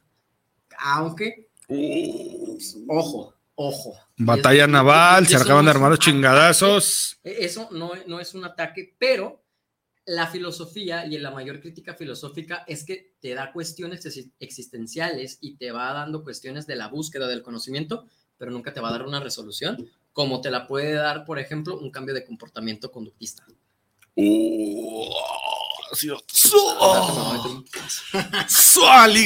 Invité. Bien, amigo, comparto la, el concepto de, de Ángel. Creo que el, comportamiento humano va relacionado con aquel campo cualitativo de la, de la mente. O sea, es un conjunto que no se puede separar técnicamente. Y creo que de verdad sí, si para un cambio de conducta tal vez pudiéramos abarcar a alguien que fuera más especialista al conductismo. La filosofía, de verdad, oh, es un quebracráneos porque te abre las pautas, te hace cuestionarte como lo has hecho el día de hoy, puntos existencialistas, críticos, pero creo que yo me iría por el lado psicológico, eh, clínico del, del conductismo, la verdad. Dice, fíjate, que los psicoanalistas les den las gracias a Sanich, dice Bruno. Fíjate que, que- ah, Eh, en todas las eh, investigaciones que he hecho, o sea, sí, que se han No, no, hecho no, por... No, vamos a negar, no, no vamos a negar que el, eh, Nietzsche y la versión nihilista de la vida tiene pues una base dentro del de, el psicoanálisis, pero expresamente en ningún momento he visto que Freud diga, si no fuera por Nietzsche, yo no hubiera tenido Nietzsche. money issues. Así de fácil la pongo. En ningún Amiga- momento Freud dijo eso. Fíjate, es, es cierto a lo mejor que, que la filosofía da ciertas bases y que a lo mejor filósofos de la talla de Friedrich Nietzsche con su superhombre y que al final de cuentas estos conceptos terminan por convertirse técnicamente en los conceptos del yo, del super yo y abarcados más a la parte psicoanalítica. Sí es verdad que son, son unas bases fundamentales, pero creo que no las limito, o sea, ojo, no estoy limitando, pero sí considero que la filosofía de- del, del yo y la filosofía del superhombre de, y los conceptos que maneja Nietzsche como otros eh, ponentes nihilistas como Arthur Schopenhauer y su, su filosofía de la voluntad.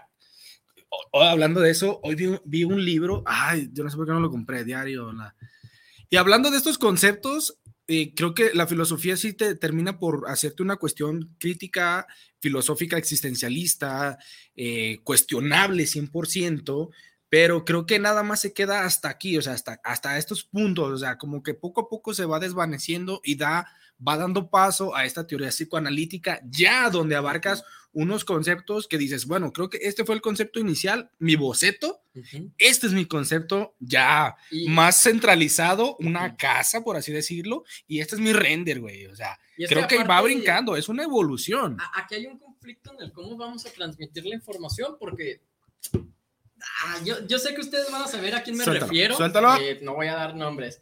Pero pues un día platicando con, con una persona, me habla, por ejemplo, de cómo se van repitiendo ciertos patrones y de que una persona sana, por ejemplo, pues normalmente no va a andar con una persona no muy sana. Entonces le comenté a, a una de mis maestras favoritas, pues esta cuestión, ¿no? Curiosamente, Ah. Bruno, te eh, caíste de la- mi maestra me dice, pues es que él no es psicólogo, a ver, déjate Ah. explico desde mi perspectiva de psicólogo. Y es que, y me dijo algo bien curioso la, la, la maestra, me encantó, de que me habló de, es que hay- esta es una falacia lógica donde algo puede parecer un argumento lógico, pero sigue siendo una falacia. Entonces, después en la siguiente clase me toca hablar otra vez con esta personita y le dije, oiga, pues es que me comentaron que esto era una fala- falacia lógica. Y me encantó la respuesta porque fue exactamente la misma. Es que ya no es filósofa, que va a saber de falacias. Yo estaba por dentro cagando. No, no, no, no, chulada. que- Chulada de gente. Lo, lo que me Chulada. encanta es de que los dos tenían un postulado completamente distinto, ambos desde su carrera base y desde sus bases informativas. La Ah, psicóloga habló desde su perspectiva 100% Psicológica. Psicóloga, ajá, psicológica. Y el otro habló desde su perspectiva no psicológica, sino filosófica. Exacto. ¿Y qué pasa? Los dos tenían un postulado prácticamente similar. Sí. Pero ¿qué pasa aquí? Al momento de dar la información, uno lo está haciendo con un, con un sesgo y el otro con otro. Que ojo, no significa que uno de los dos esté sobre el otro o que al final hayan dicho cosas distintas, porque al final los dos dieron cuestiones similares, pero con bases o fundamentos distintos. A mí eso me encanta y me sirve, ¿por qué? Porque no nomás me estoy quedando con una perspectiva o con otra, sino que estoy viendo las dos perspectivas para analizar, por ejemplo, una situación con un aspecto y una metodología diferente. El detalle es que cada uno de nosotros vamos a tener eh, o a transmitir más bien la información en base a lo que sepamos, a lo que conocemos, a lo que creemos inclusive. Entonces, ahí es donde viene, por ejemplo, esta parte filosófica de quizás la filosofía no solamente podría llegar a ser ese centro de ayuda.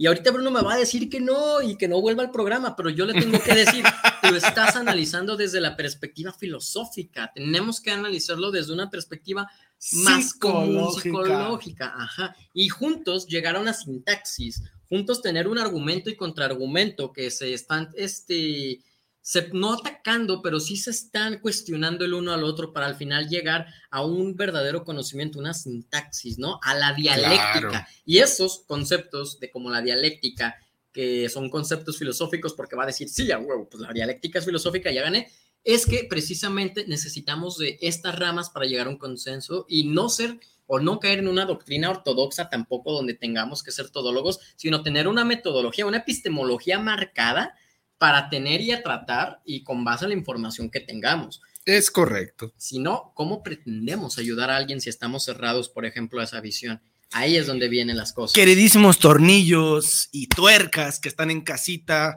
el fin de este contexto es tener dos postulados sumamente distintos y aquí es donde entra, lo vamos a, lo voy a explicar un poquito más fácil. Necesitas comparar tu pensamiento, tus ideologías, tus creencias y a final de cuentas tus conclusiones con el de otra persona para que de los dos puedas obtener algo completamente distinto, puedas llegar a una conclusión. Recuerden que nosotros, como lo dijiste, prejuzgamos, bueno, no, no, no juzgamos, pero si, hacemos conclusiones basadas nada más en este pensamiento solamente filosófico o solamente psicológico, vamos eh, a encontrar solamente nada más el nuestro, o sea, solamente una conclusión que podemos dar por verdadera, pero cuando esta conclusión verdadera choca con el contexto de otra persona que también cree que su situación y su conclusión es verdadera, aquí es donde se forman los debates, se forman las dialécticas y es donde terminamos por encontrar un conocimiento. Ahí es donde llega el filósofo y dice, mi filosofía es la epítome de todas las filosofías y a partir de aquí hay solo hacia abajo. Sí, lastimosamente, ¿no? Y pues continuando entonces con la parte psicoanalítica, eh, pues ¿qué es el psicoanálisis? ¿Dónde empieza el psicoanálisis? ¿Qué es un psicoanalista? Bueno, el psicoanálisis empieza por esta figura, esta entidad, este, esta deidad de la psicología llamada Freud, ¿no? Entonces, ¿qué es un Freud? ¿Cómo se come un Freud? ¿Para qué sirve un Freud? Exactamente esas mismas preguntas se hizo Freud en algún momento de su vida. Para empezar, eh, él no era ni siquiera psicólogo, él este, era psiquiatra. Sí, ¿no? Un psiquiatra que iba por ahí pensando este, como, como que, ¿qué le voy a hacer, no? Eh, este, este personaje, esta entidad, ay, es que no sé, me resulta difícil hablar de Freud sin ser hater de él, pero... Esta dale, dale, o sea, estamos hablando desde la rama psicoanalítica, vamos. bueno, este hombre eh, se da cuenta de que hay ciertos tipos de pensamiento que afectan a las personas de alguna forma, que son pensamientos inconscientes, ¿no? Y de ahí vienen ciertas ejemplificaciones, empieza a tratar el psicoanálisis, el análisis psicológico, por así decirlo, ¿no? Entonces empieza a tener aquí a sus pacientes, el famoso diván, cuéntame qué es lo primero que se te viene a la mente cuando hablamos de tal cosa, empieza a hacer sus instrumentos de evaluación, empieza con sus postulados de que la esencia se eh, reduce hacia tres partes, que ahí es, por ejemplo, una coincidencia, y sí digo coincidencia con Nietzsche, donde está el ello, el yo y el super yo, pero pues él lo, lo define desde el aspecto psicológico como los impulsos, como lo podrían ser nuestras ganas instintivas de hacer algo, para posteriormente pues crear la teoría de psicoanalítica que viene y se empieza a desarrollar en parte de que el desarrollo del niño va por ciertas etapas que va teniendo que pasar y si se queda atorada en una etapa, posteriormente cuando sea un adulto pues se va a quedar como que ahí esté sin avanzar, ¿no? La etapa anal, la etapa oral, la etapa fálica, eh, las famosísimas y también descubre que en la parte del sexo hay como motivantes o son motivadores de la conducta del comportamiento humano. La represión, por ejemplo, que se podría estar teniendo. Entonces, este personaje, eh, el, mi compa el Sigmund Freud, hace estos postulados creyendo o tratando de hacer que sean lo más objetivos posibles, porque en la época en la que se está desenvolviendo todo esto, se podría cachar estas partes de pseudociencias, se podría, por ejemplo, incluso mencionar que ya no tiene ningún tipo de validez. Y sí, claro que sí, hay cosas de Freud que ya no tienen una validez. Sí, claro, hay que aceptar. O sea, el concepto, perdón, Ángel, el contexto psicoanalítico evoluciona y hay que recordar que hubo muchos psicoanalistas. Sí, o sea, el, siguiente que llega es uno de los mejores, que es el Carl Gustavo Jung. No, ese es mi compa, o sea, Gustav Jung psicoanalista también. Que se peleó con Freud. Que terminó, terminó con discrepancias. De hecho, varios de los psicoanalistas. Todos los psicoanalistas. Varios de los psicoanalistas. El, único psicoanalista que se quedó fue su hija y porque era su hija. ¿Cómo se llama su hija? ¿Emily? Ana.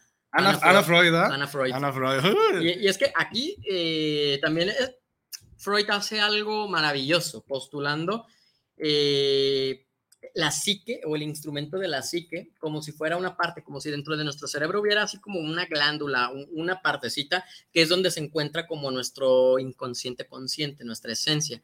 Entonces, esto es una, un postulado súper, súper llamativo para la época, es algo innovador por completo. ¿Por qué? Porque me estás diciendo que hay una parte de mi cerebro que es donde soy quien soy. Eh, esto, pues ya está totalmente desactualizado. Pero a partir de aquí empiezan a surgir, pues, como tú bien lo dijiste, algunas otras personas que toman de referencia su trabajo. Entre uno de estos, por ejemplo, llega Jung, empieza a hacer sus trabajos y se empieza a dar cuenta, por ejemplo, de los arquetipos que tienen ciertas personas. Empieza incluso a rebatir el argumento de que la sexualidad es la parte más importante del ser humano y es el principal motivador de conducta.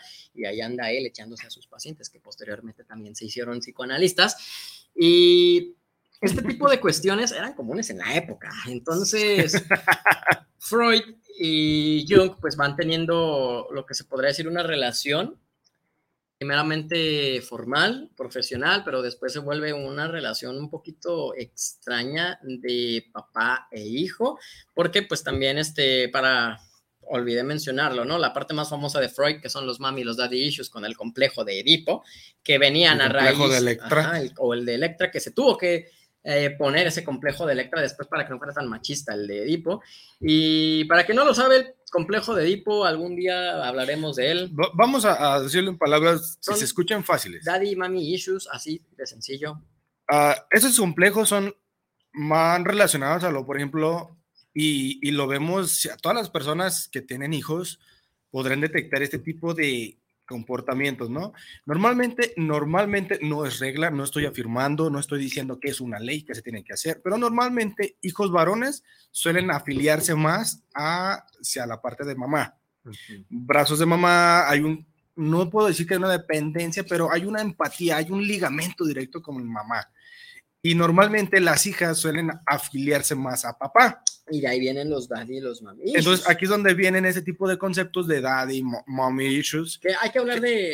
Que, hay, una fijación, exactamente, de, eh, de, Hay una fijación estereotipo de... Del niño hacia el sexo contrario. Exactamente, hacia el sexo contrario. Entonces, muchas veces, muchos, eh, muchas personas, no puedo decir psicólogos, psicoanalistas, porque no me han constado, pero muchas personas suelen hacer argumentos eh, conclusivos de, diciendo que, ay, es que tu mamá te crió de esta forma y tú vas a buscar una forma, un estereotipo tipo tu mamá. O sea, tipo similar. Cuando busques una mujer, una pareja, esa mujer va a tener ciertas características afines a tu mamá. O sea, hasta cierto punto sí es cierto, pero no por la teoría de Edipo, sino por teorías, por ejemplo, más recientes, como puede ser la de Bandura, del aprendizaje modelado, el aprendizaje, por ejemplo, eh, por imitación. imitación. Entonces, eso es precisamente lo bonito de Freud, que Freud hizo aportaciones que están completamente desactualizadas y que no son válidas hoy en día, pero que incentivan a otra persona a decir, yo creo que no, yo creo que es esto, y empieza a incentivar la parte de la investigación psicológica. Llega, por ejemplo, Jung con sus arquetipos, llega con su propia terapia y esta paciente que estuvo atendiendo durante un tiempo, ahorita sí se me fue completamente su nombre, posteriormente habla, por ejemplo, como del sufrimiento interno de la mujer y del masoquismo y de cómo, por ejemplo, la sensación de dolor al mismo tiempo te puede traer como una sensación de satisfacción. ¿No Entonces, no, era, ah, era otra. Entonces, aquí, por ejemplo, vamos vemos cómo se va expandiendo esta parte del psicoanálisis, ¿no? El psicoanálisis es uno de los papás de la psicología, sino es que es el papá de la parte psicológica, que tiene sus bases dentro de la filosofía de Nietzsche y que tiene su filosofía en esta parte nihilista y esta parte introspectiva porque el psicoanálisis es esto de introspección, es esto que tienes dentro, que tú no sabes que te está haciendo actuar como actúas, que Tú no sabes por qué, pero te está orillando a hacerlo. Hay ciertos patrones de conducta que se ven reflejados, por ejemplo, desde el concepto psicoanalítico, desde la parte de la infancia, ¿no? O sea, son eh, algún suceso que nos pasó en la infancia y que lo traemos arrastrando y este suceso nos lleva a actuar de ciertas conductas el día de hoy como eh, adultos eh, responsables, ¿no? Entonces, por ejemplo, podemos estar, ese es el abordo del psicoanálisis, ¿no? Ahora, cada vez, ahora sí, en un tipo de terapia psicoanalítica, vamos a ver al psicólogo detrás del diván o a una distancia considerada, obviamente, donde la persona se le invita a que pueda expresar sus problemas, pueda expresar aquella inconformidad que tiene, tanto emocional como física, y al final de cuentas, pues el psicólogo va a ir tomando notas, va a ir captando palabras claves que el paciente va a ir diciendo y a lo mejor puede abordar, aquí me encanta porque el abordaje de cierto tipo de actividades que tuvimos en la infancia, te va a decir el psicólogo, ah, mira, puede ser que a lo mejor tuviste un conflicto con tu papá eh, cuando estabas niño y el día de hoy te conflictúa mucho tener este, una buena relación con tu jefe de trabajo o con eh, tener una, tienes una mala relación con tus empleados, entonces, o con cualquier tipo de autoridad, ¿no? Porque normalmente papá refleja como autoridad en casa. Y, y desde, desde este punto de vista, así, tratando de, de, ponerlo sobre la mesa, lo más sencillo es como el cómo explicamos que el psicoanálisis empieza a abordar este tipo de temas.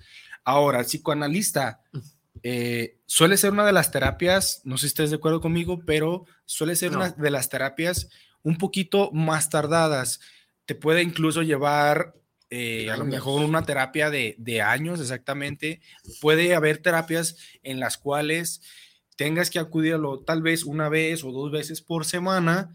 Eh, va a ir, considero que este tipo de terapia psicoanalítica puede ir cerrando cosas y, por ejemplo, cierras cosas y, y, sí, de hecho, en eso sí concordamos que es una de las terapias algo mucho más. Y, la verdad es lo menos práctico porque no, no niego la importancia del psicoanálisis freudiano y que hoy en día el psicoanálisis ortodoxo puede ser una herramienta bastante bonita para la exploración de los pensamientos inconscientes a través del desarrollo que estuvo teniendo el individuo sin embargo, es tardado, muy tardado y muchas veces lo que queremos, porque el mundo ya nos acostumbró a este mundo neocapitalista a lo rápido y lo sencillo. Contexto, contexto Tenemos que tener aquí una solución más rápida y efectiva, ¿no? Casi como dame una pastilla para no sentirme mal.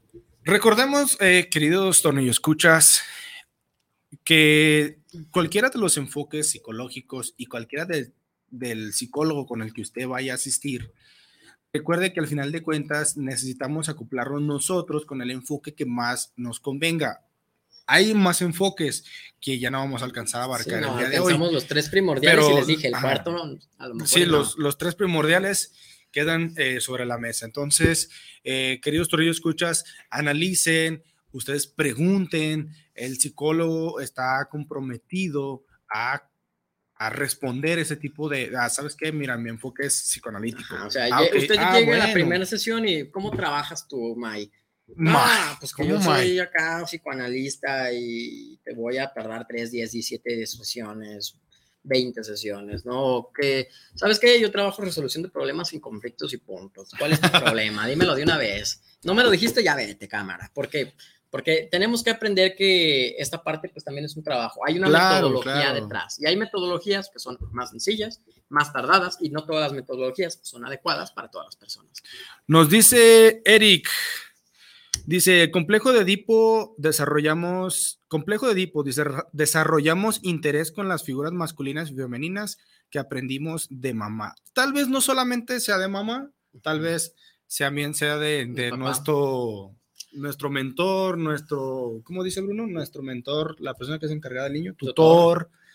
Sí, nuestro, ah, no recuerdo la palabra el día de ahorita, pero, pero sí puede ser que, que desde, la, desde la teoría psicoanalítica recordemos que sí. Y nos dice, por ejemplo, el psicoanálisis considero que se trata de llevar lo inconsciente a lo consciente, pero fíjate que es un buen argumento, pero te puedo decir que tal vez otras teorías también como gestal como este, el humanismo, incluso también el cognitivo conductual. Puedes hacer, puedes hacer tomar este concepto. ¿eh? a lo que vamos, o sea, todos, todos los problemas se pueden tratar desde todos los enfoques, la metodología es la que cambia. El psicoanálisis te va a tratar de hacer consciente, pero por ejemplo el cognitivo conductual te va a tratar de ayudar. Así, aunque tú no entiendas ni sepas qué es el inconsciente, te va a ayudar con eso inconsciente. Entonces, pues para ir cerrando. Amigo, ¿con qué te quedas el día de hoy? Ay, con que son un chingo de enfoques ya. busquen el que más se les acomode, infórmense del que más se les acomode. Si un día tienen dudas, vayan a terapia hasta por pura curiosidad. Ahora sí que nunca está de más tener este hábito de la salud mental, porque eh, esta parte de la salud mental de la terapia es canasta básica, leche, huevos, pan, una pensión y la salud mental. Es lo que necesitamos hoy en día. Ay, no, la verdad es que sí. Que, queridos tornillos, escuchas, yo me quedo con la parte, amigo, de, de que es cierto, es mucha información, es cierto, pero ¿sabes qué? Me quedo con la parte de desmintiendo, o así como lo dicen, desmintiendo temas, desmintiendo te- estereotipos. Callando bocas. Eh, todavía no, ya que acabemos, pero sí, pues allá vamos. Ya, ya Entonces, quiero, ya quiero poder decir eso. Debemos de, ser críticos, como lo hemos dicho en muchos de los programas anteriores, hay que ser críticos al momento de seleccionar algún tipo de eh, psicólogo, algún tipo de eh, corriente, este, para que nos sintamos más agradables, es lo que, lo que nos importa al final, ¿no? O sea, la persona que nos va a acompañar tiene que hacer esa función y tiene que desempeñarla lo mejor posible, acompañarnos a solucionar estos cierto tipo de problemas. Pues bueno, queridos amigos, muchas gracias a todas las personas que nos mandaron saluditos, saludos aquí al Tornillo Mayor nuevamente. Esperemos que se estén divirtiendo. Felicidades a Viri, a su mamá, a toda la familia. Les mandamos un fuerte abrazo aquí de parte de Ángel y Alejandro. Y bueno, chicos, este programa el día de hoy ha llegado a su fin. Amigo, ¿quieres cerrar el programa, por favor? No. Bien. Queridos amigos, queridos tornillos escuchas, este fue su programa El Tornillo Filosófico, donde lo que nos sobran son, tornillos. y enfoques. Hasta la próxima.